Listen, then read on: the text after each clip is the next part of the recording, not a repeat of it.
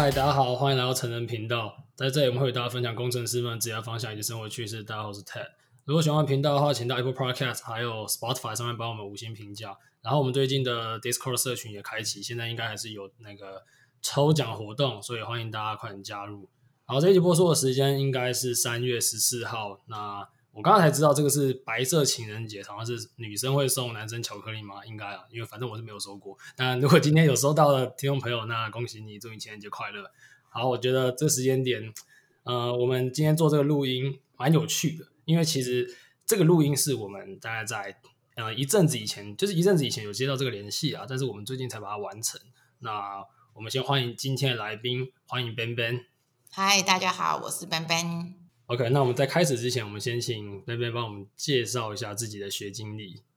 好，然后我现在呢是在 Dcard 服务的产品经理这样，然后主要是负责 Dcard 社群相关的这边的产品。然后我过去的话，其实有做过可能一些 UX 相关的工作，然后也有一度很跳通的去做了其他产业的工作这样。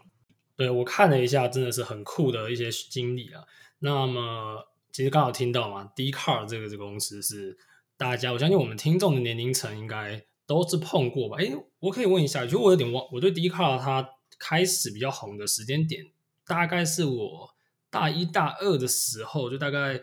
嗯、呃、六七八年前，是那个时候吗？是不是蛮久？Dcard 现在是不是是成立蛮久了吧？对，其实我们应该比较开始成立公司是二零一五年的时候，然后直到现在其实也就是二零二二年的嘛，所以的确就蛮像刚刚主持人说的，就是呃窜红的时间点大概是在那个时候，嗯。我还记得那时候刚开始，就是我大大一、大二的时候，那时候很多人都会抽那个什么抽卡，然后 之类的。那个时候我记得有一阵子蛮蛮蛮红的。那现在当然成长到更大。那可不可以请边边这边先介绍一下 DCAR 这间公司，还有它现在所提供的一些服务？好，然后大家过去应该一般是从社群或是像刚刚 Ted 说的抽卡来认识 Dcard 的，但其实我们现在就是随着扩张啊，其实我们不只有社群，还有抽卡也有发展，像电商就是我们的好物研究室，然后另外还有广告跟跨国市场，然后我们就希望可以真的做到说让每个人都在这里找到共鸣，然后因为我们是很了解说使用者其实是很渴望他们会可以被理解啊、被认同的，所以我们希望可以提供一个很好的场域来满足这些需求，这样。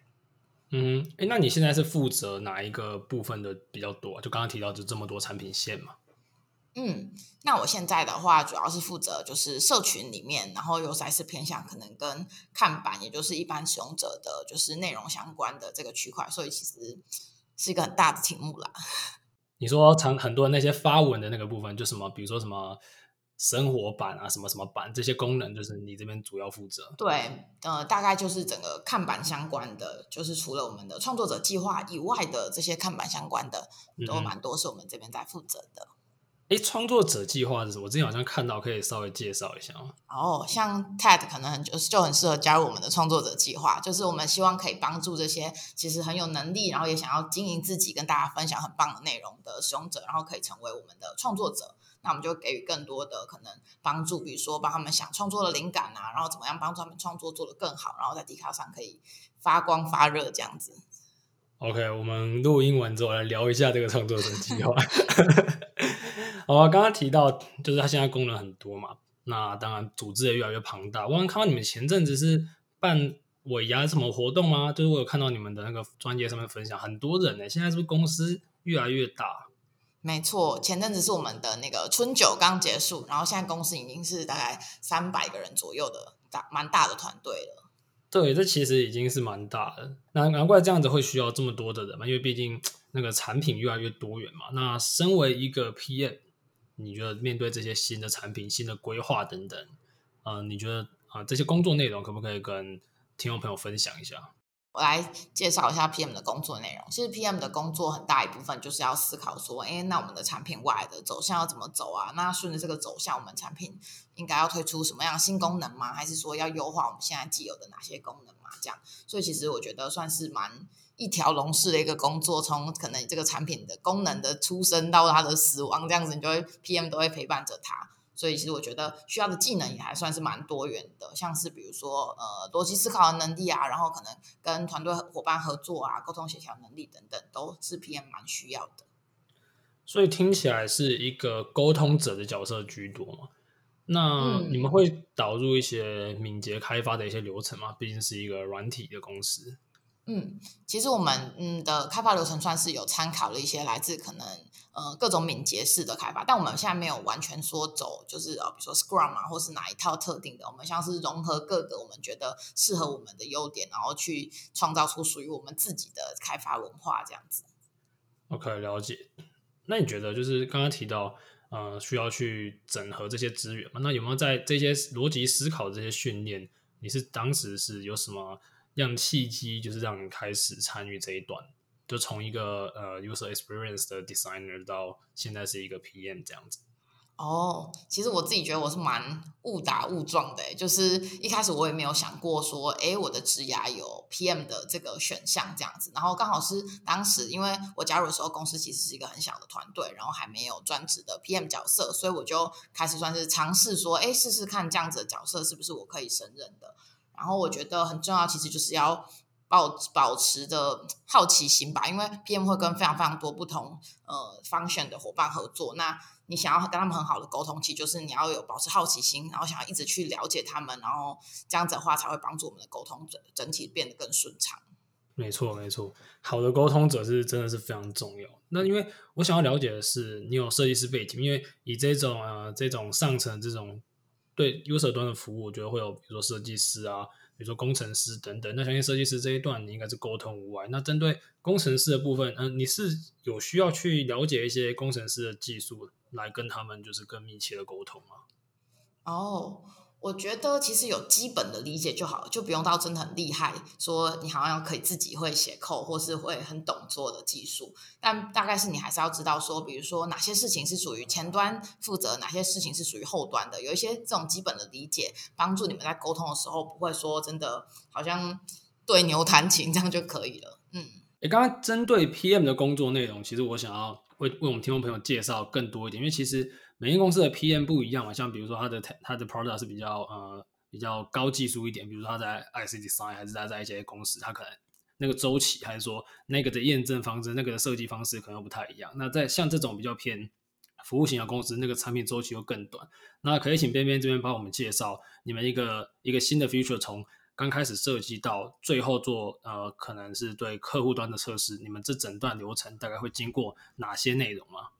嗯，好。可以稍微分享一下我们的整个专案的，就是诞生这样整个产品开发流程。那一开始可能我们就会是它应该会是它的诞生，应该会是对应到我们可能呃这这个阵子我们有对应想要解决的问题，然后从这个需求这个问题开始出发，所以我们可能就想到说，哎，那可能有这个解决方案是可以来对应我们来协助解决我们现在当前遇到的问题的，所以开始可能会有一些专案的，就是。发想的阶段会有个初步的构想，那这时候有时候我们可能就会有一些 brainstorming session 啊，或是说会参考一些其他的竞品，然后看看有没有什么是我们可以参考学习的地方。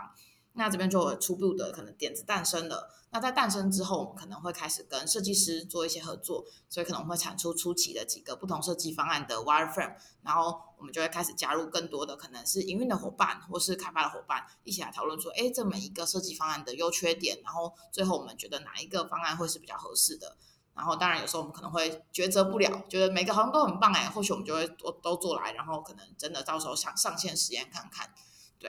然后在有初步的设计方案决定之后呢，在下一个阶段，我们就开始进到可能是开发的讨论，所以这时候就会进到比较多细节，比如说开发的可行性，然后呃，对应我们现在有的时间资源，那我们有没有需要做一些呃范围的调整？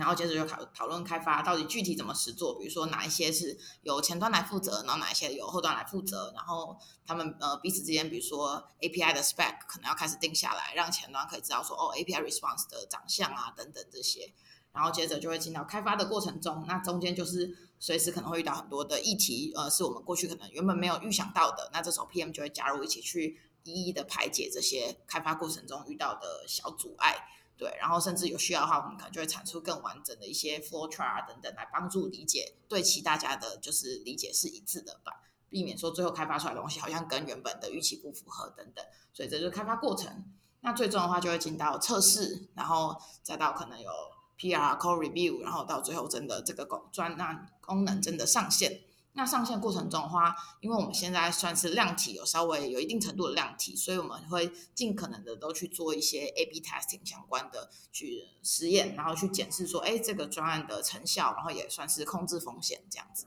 嗯，听起来在每一个层面，呃，PM 都要参与其中嘛，就是从最一开始的设计到最末端。对，其实我觉得真的是从出生到结束，这样 PM 诊断都会参与到。那你有没有一些，就刚才提到一些做 A/B testing，啊呃，应该也蛮多功能是做完之后，然后把它整个砍掉的。有如果说发生这种事情的时候，你会不会觉得，就是会觉得干了做这么久了，然后 结果说这个功能不能上这样子，会有一点小伤心是难免的啊。毕竟这好像是自己的宝宝嘛，对不对？你要扼杀他的宝宝，但是就是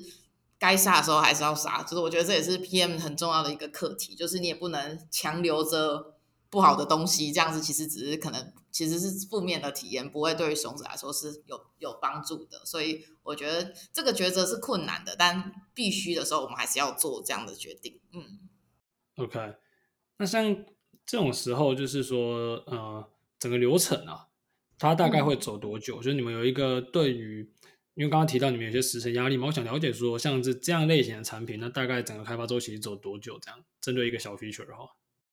小 feature 的话，我们可能会想要控制在就是两周到三周左右。我们尽可能会让每一个专案都是控制在两到三周这样子的时间维度下，因为我们也不想要一次好像要做一个超级大包专案，然后整个要把时程弄得非常的长，因为这样对于我们来说其实风险是很高的。我们会变成要很后置的才会知道这个专案的成效是不是好，我们原本的整个推想是不是正确的。两三周是从从设计到 A/B testing 这一整段两三周，这样很快。到上线，到上线，对。到上线两三周，OK。对，但是 testing 可能就还要在另外的可能一两周，因为我们可能还要等它，比如说做 A test，然后才能够真的开始开跑实验这样子。哦，那跟你们这样子也，我觉得这样算是很很快的，很短诶。所以说 要一直想新的东西，是不是？就是公司内部的要求，还是是公司内部对于这专案的要求，还是你这你这一位 PM 对于你自己手上专案的一个要求？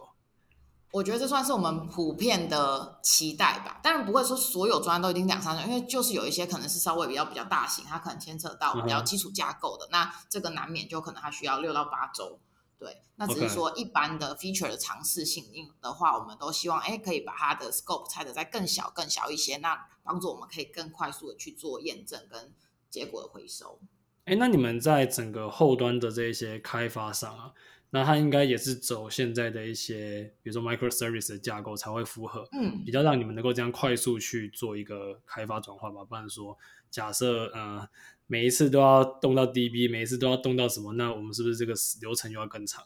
没错，对，所以我们后端其实基本上应该现在绝大多数都是 microservices 的架构了。然后像是因为我们也很经常做实验嘛，像刚刚提到的，所以其实我们也算是有建构一些属于我们自己的。实验的系统工具，让我们不用每次都好像要重新的处理很多很复杂的议题。OK，你是指说一些 pipeline，然后可以直接帮你们做一些分流？对，就做实验分组啊这些的。那那你们也有一个机制去 monitor 它的成效，这样子吗？嗯，我们也是有自建自己的 data tracking 的 system 这样子，所以像是那些 event 的埋呀，然后跟可能 SQL 捞取等等这些，我们都算是都已经有一个一定程度的系统了，所以算是在做起来会相对比较顺畅一些。那像这一段感觉比较偏 DevOps team 在做的吗？你也会跟他们接触到吗？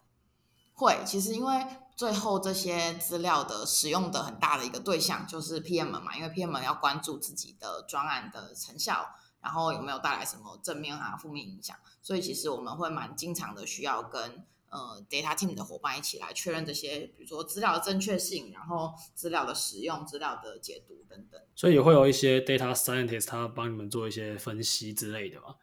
嗯，对，公司里的话也会有 analyst 的角色帮我们做分析，然后也会有 scientist 角色。如果我们有需要一些 machine learning 的算法相关的。协助的话，也会请求他们的协助。像我们可能会有推荐列表，那它其实就是蛮吃重 machine learning 的算法嘛。所以像这样的情况下，我们就会很经常的跟他们做合作。OK，我觉得刚刚大家已经听到非常非常多的内容了。其实就我刚刚听完就觉得说，嗯，如果要成为 Dcard 的 PM，那你要懂的东西是真的非常多啊。刚刚从他前面刚刚提到一些关键字嘛，在前面啊、呃，针对 UX 还是 UI UI 的一些 wireframe 的设计啊，然后到中间跟 front and back end 的的一些流程上的对接啊，然后到最后这这这一些 testing 的结果又跟不同类型的工程师对接，那我觉得呃很多沟通的部分是蛮重要的。那你对于每个 domain 的一些粗就是，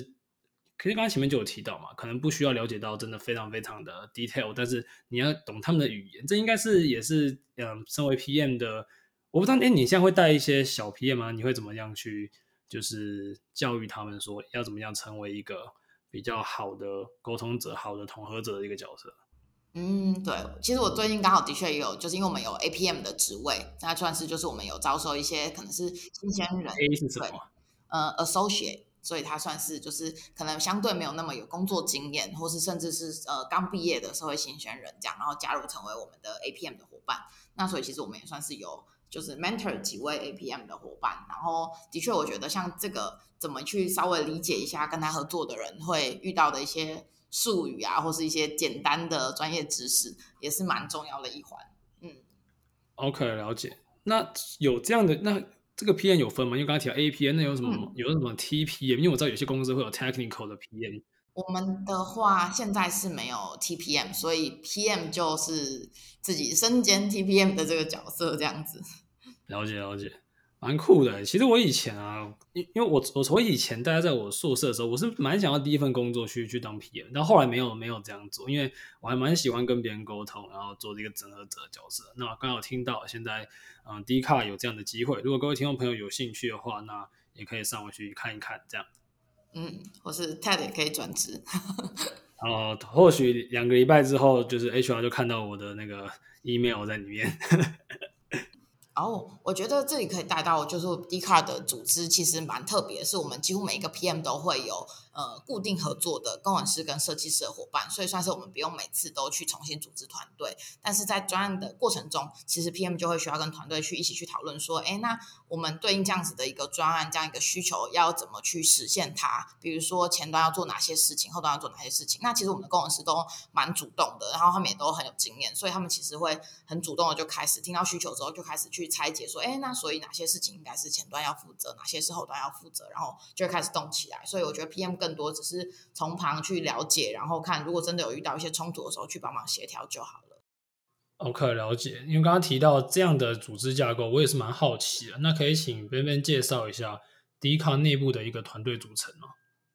哦，oh, 呃，我们的团队的话，其实会分成就是有点像横向跟纵向两个维度都会是交错这样，所以我们会有一个叫做 delivery team 的制度，它其实有点像是说，我们就会把 PM 啊、designer，然后各个呃。平台的 developer，然后集合成一个 delivery team，他们就是可以 deliver 一个 feature 的完整的一组团队，这样。那这个是一个面向的。那当然，我们每一个人都还是会有自己所属的这个 function team。所以，像比如说 iOS 的 developer，他不只会所属于一个 delivery team，他还会所属于 iOS team。那所以就是等于每一个人都会横跨在两个单位里。那一个就是属于你本来职能的，那一个就是属于我们同一个呃努力产品方向的的 delivery team 这样子。所以算是一个。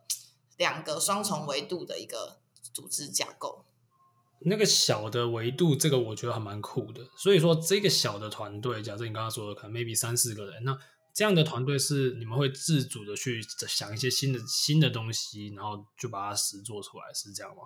哦我们呃有点像是这个概念，然后只是在我们可能比如说每年一开始的时候，我们就会去分配说，那我们每一个 delivery team 他们所要负责的产品的主题，他们的方向会是什么？所以，我们可能就会做一些简单的分组，比如说可能就会有一组人是专门负责跟会员成长相关的，那他们就会沿着这个大主轴去思考说，哎，那他们今年可以做些哪些专案来努力的迈向这个目标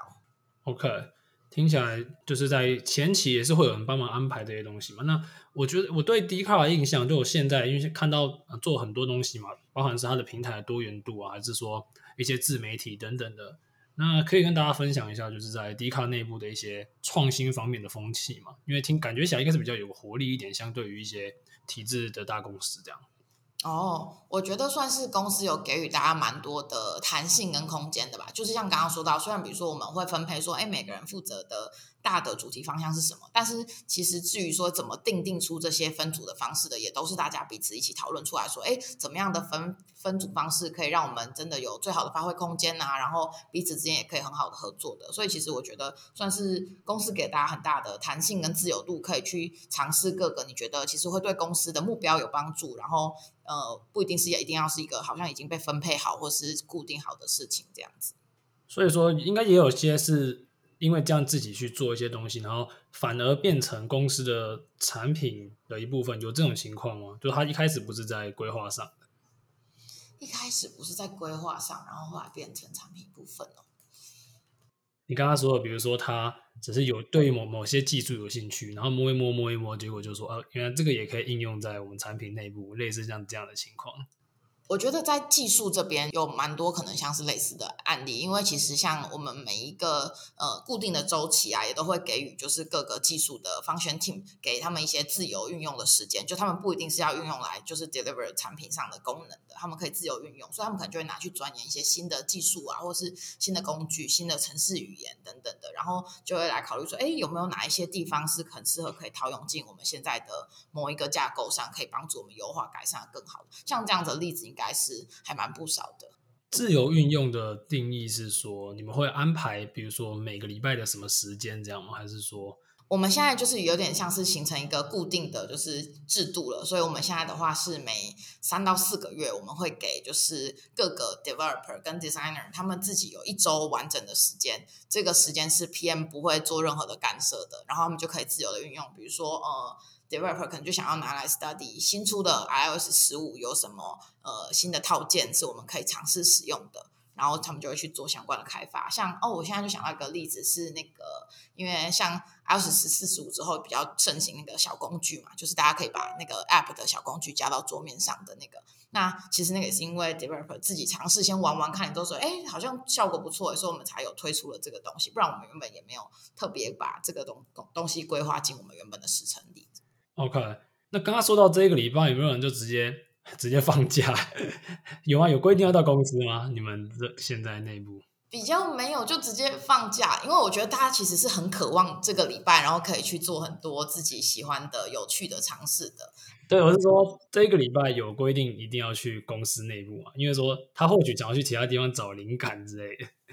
嗯，现在的话还没有到他好像可以去可能旅行找灵感这样，现在就还是会来公司。不过就是因为我们现在本来就是一个 hybrid 的工作模式，我们现在一周五个中工作天里就只有三天是要来公司，然后两天本来就是可以自由的在各个地方 remote work 这样，所以我觉得算是本来就有一个蛮好的配比。OK，了解。那刚刚听到这些东西，这些文化我是觉得蛮棒。那有一个我是觉得，嗯，在。不论是开发者还是一些设计师等等，我相信有一个例行的读书会，例行可以讨论的这个概念是，我也很推崇。那我一直觉得很棒。那我听说迪卡内部也会有例行的读书会，可以分享一下这样的制度吗？嗯，我觉得对，我们现在几乎每一个 function team 嘛，就是包括 PM，然后设计，然后各个开发者都会有各自的读书会。然后我们就是其实读书会就会用来讨论一些，比如说呃相关的线上课程啊，或是最近的新技术的分享。然后，甚至是自己最近看的书的心得等等，其实都会在这个场合上跟大家做交流跟分享讨论。然后，我自己是蛮受惠于这个读书会的环节，我觉得就是呃，算是有一个很棒的机会，跟可以跟其他 PM 一起交流不同的就是产品的想法，然后一起尝试说，哎，我们在书上看到一些产品框架，然后可以把它拿来尝试套用看看，在我们自己现在手上正面临的议题上，然后我觉得是一个蛮好的学习，嗯。嗯哼，所以说公司会有去 support 一些读书会的资源。我们刚刚提到一些课程啊、书籍，还是说就是大家就自由分享，还是会一群人，比如说我们这这几个人就去念某一个课程，然后一起来，然后做一个共笔之类的。然后这个的话，就看每一个团队他们最近比较感兴趣的课程是什么。我们没有硬性的规定说，好像一定要是看一个书还是怎么样的，就可以看每个团队自己的需求去做做选择。然后如果需要资源的话，其实公司是蛮愿意去 support。像呃以 PM team 我们自己呃团队为例的话，我们像我们之前就是看一个那个来自戏谷的课程，是叫 Reforge，它就是一个产品管理的课程。那其实蛮贵的，就是如果我们要自己买的话，可能买不下手。那就刚好有公司的 support，然后让我们可以在读书会来。运用到这样子的学习资源，OK，我觉得有这种学习的成长的讨论是蛮好的，因为有时候你自己一个人看，你可能会有点怠惰嘛。然后如果有人一起讨论、嗯、一起交流，那你当然可以学得更深入。那也非常推荐大家可以去学习怎么样输入跟输出。那我觉得读书会就是一个非常好的一个形式。诶，那除了这样的制度之外，因为最近啊，包括我现在的。呃，我现在公司也是，就是很多人都开始导入那个 OKR 的一个概念。那可以跟大家分享一个这一个也在 d c a r 内部使用，并且在最近几年越来越火的一个制度嘛？嗯，对，就是 d c a r 这边其实也是用 OKR 来作为我们的那种目标管理的一个方法。然后我们的做法其实我觉得应该跟大家多数的公司都蛮类似的，所以可能就会从最大的是公司层级的使命愿景，然后往下拆解到可能是今年度我们整体的战略目标方向，然后再我们就会再往下再拆解到每一个可能 Diriteam 每一个，然后包括可能比如说 Data Team，然后呃。UX team 他们各自各自对应到公司这些年度战略目标，而要各自负责的议题这样子，就算是一层一层往下拆解出，那我们每一个人，所以对应到公司的这个方向，我们可以做出什么样子的贡献？嗯哼，刚刚提到整个战略目标嘛，那我这也是自己好奇想要问的，因为 d c a r 也这么久嘛，应该已经聚集了很多用户，有没有你们就是这个我不知道，如果不能透露的话，那可不可以就是大家了解一下你们要？比如说，你希望说台湾有多少的用户，或者说国外有多少的用户这样子，接下来公司的一个发展。我们的话，呃，就会持续努力在我们的受众人群的部分，因为像过去大家所熟知的迪卡应该是在大学生群体间非常的流行的一个就是社群平台，这样比较是活跃于大学生的群体。那未来我们也希望可以就是更多不止于大学生，可能更多的年轻人，所以可能刚毕业的社会人士，或是呃。相关这些年轻的群体都可以加入我们一起在 Dcard 上做讨论，就不限于在只有大学生这样，所以这个是我们蛮重要的，一直会一直努力的方向。OK，因为我是有感觉到这件事情发生，因为呃，我我是平常比较没有特别去看，但我记得呃，像是比如说跟我们频道相关一些，比如说加密货币还是说科技业的板块，那里面也是蛮多讨论，所以如果大家有需要，也可以在上面找到一些资源。没错，就很欢迎大家到，像我们也有软体业版，可以在上面跟大家一起讨论。OK，那既然都讲到软体业嘛，我觉得帮听众朋友做个就是稍微谋个福利一下。如果说啊，我们听众朋友他们对嗯迪卡这间公司非常有兴趣，那现在有什么样的管道或者是职缺，就是正在招募吗？哦，我们现在招募的职缺真的是非常的多，就是大概有六十多个开放的职位正在招募中。然后其实这个招募的职位蛮横跨各个 function 的，几乎都有在里面，像是比如说产品开发相关的、社群营运啊，然后电商、跨国市场等等，非常多种不一样的职能角色，我们都正在热烈招募中。所以希望大家可以直接到我们的官网去看更多详细的介绍，跟直接投递履历。六十多个职缺，那这样你们现在已经三百多个，那那这样今今年是要超过五百个嘛？没错，我们就是努力要一直扩大，因为我们有更多的呃人才加入我们之后，才可以一起把这个产品打造成一个更好的地方。OK，感觉出来是能量一直聚集。哎，那你们现在办公室是在哪边啊？我们现在是在呃国父纪念馆这边。对，我跟大家分享一下，就是上次敲这个合作的时候，然后那时候我有没有想说，哎，那我蛮想要去，因为我知道 Dcard 不是有在拍那个 YouTube 吗？对，YouTube 影片，我想说，哎，那你们内部有没有就是类似那种？我原本会以为有类似内部的拍摄空间或者是录音空间，想说，那我可不可以去那边现场录，这边看一下这样？然后后来想说，哦，还是远端好了，因为但我觉得蛮好的。如果大家就是有兴趣的话，也可以去网络上了解一下，不论是你你你有兴趣的议题，还是刚刚提到的这一些。这一些求职方法，哎，那些这个都是收有经验的吗？还是说，嗯、呃，如果是刚毕业的新鲜人也是有机会的？我们其实是都有的，甚至我们也有一些实习啊，或是工读生的职缺，也欢迎就是在学中的伙伴也可以一起加入我们。好，我们会把相关的资讯都放在我们的节目资讯栏。那如果大家有任何的问题想交流，或者说有任何呃想要对软体工程相关，还是对 Dcard 相关的问题，想要与我们讨论的话，也可以加入成人频道的 Discord，那我们会有一些人跟你们大家互动。那我们在节目最后非常感谢边边今天来这里分享，那我们谢谢边边，谢谢谢谢 Ted。好，那今天节目到这里，谢谢大家，拜拜，拜拜。